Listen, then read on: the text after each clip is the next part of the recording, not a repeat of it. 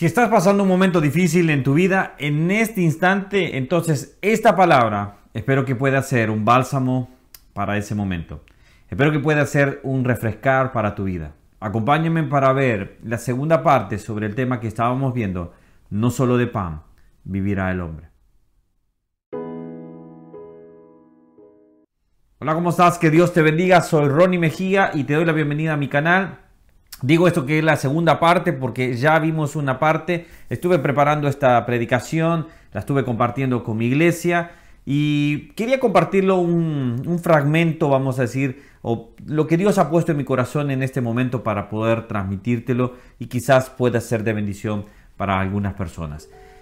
Este, este, este video lo vamos a basar en, en esa famosa frase que, dice, que dijo Jesús, no solo de pan vivirá el hombre que está basada en Deuteronomio capítulo 8 del 1 al 3, cuando Dios había estado probando al pueblo de Israel, cuando Dios había probado al pueblo de Israel para en el desierto ver lo que había en sus corazones.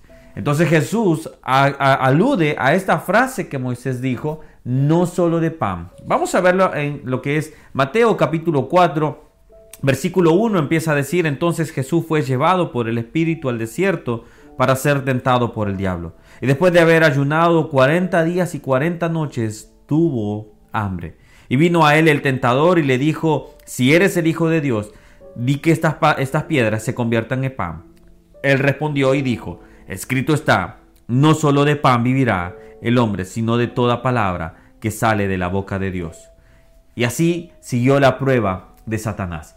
Jesús alude a lo que es esa frase en el momento en que el pueblo de Israel, Moisés les estaba diciendo, recuérdense lo que pasó en el, en el desierto, recuérdense lo que sucedió allá en el desierto.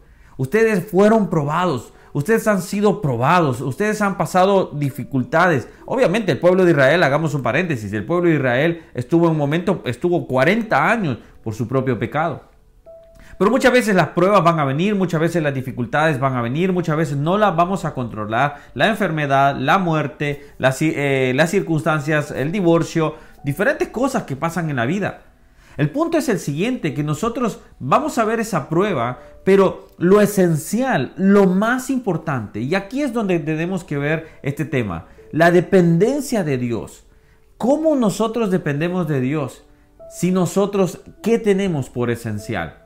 ¿Qué tenemos por aquello que es esencial realmente? Si nosotros sabemos depender de Dios, entonces vamos a saber que lo esencial es Cristo Jesús en mi vida.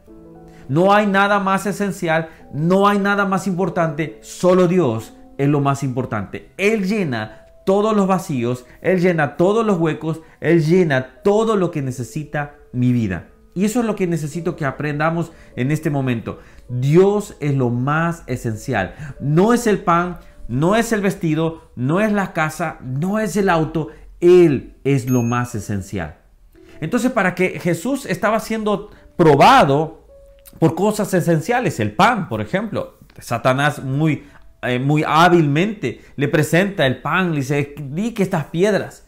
El pueblo de Israel pasó sus penumbrias, pasó hambre, pero Dios no lo abandonó. Dios siempre sustentará a su pueblo. Dios siempre estará pendiente. Mira lo que dice Salmo 27, 13. Dice, hubiera yo desmayado si no creyese que veré la bondad de Jehová en la tierra de los vivientes. Y está ese versículo famoso que dice, no hay justo desamparado.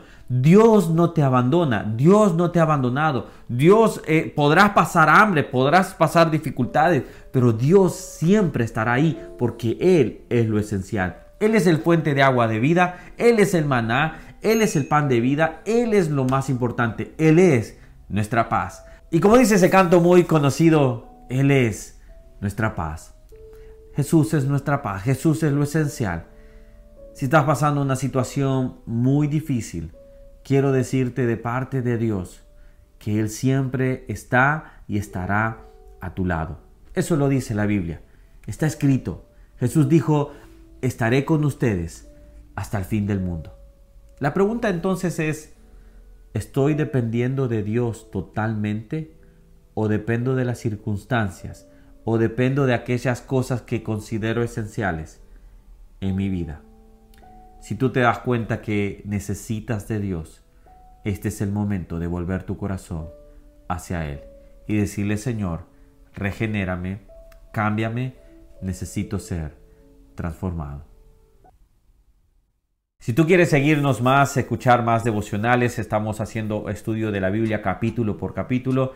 Déjanos acá tus comentarios, déjanos qué podemos estar orando, pero al mismo tiempo acompáñenos de lunes a viernes a leer la Biblia capítulo por capítulo. Que Dios te bendiga, tenía este pendiente que iba a ser la segunda parte. Y bueno, voy a tratar de dejar esta vez sí el link de la predicación que hicimos eh, en, en nuestra iglesia. Que Dios te bendiga y nos vemos el día lunes, ¿sí? Hasta luego. Dios te bendiga. Chao, chao.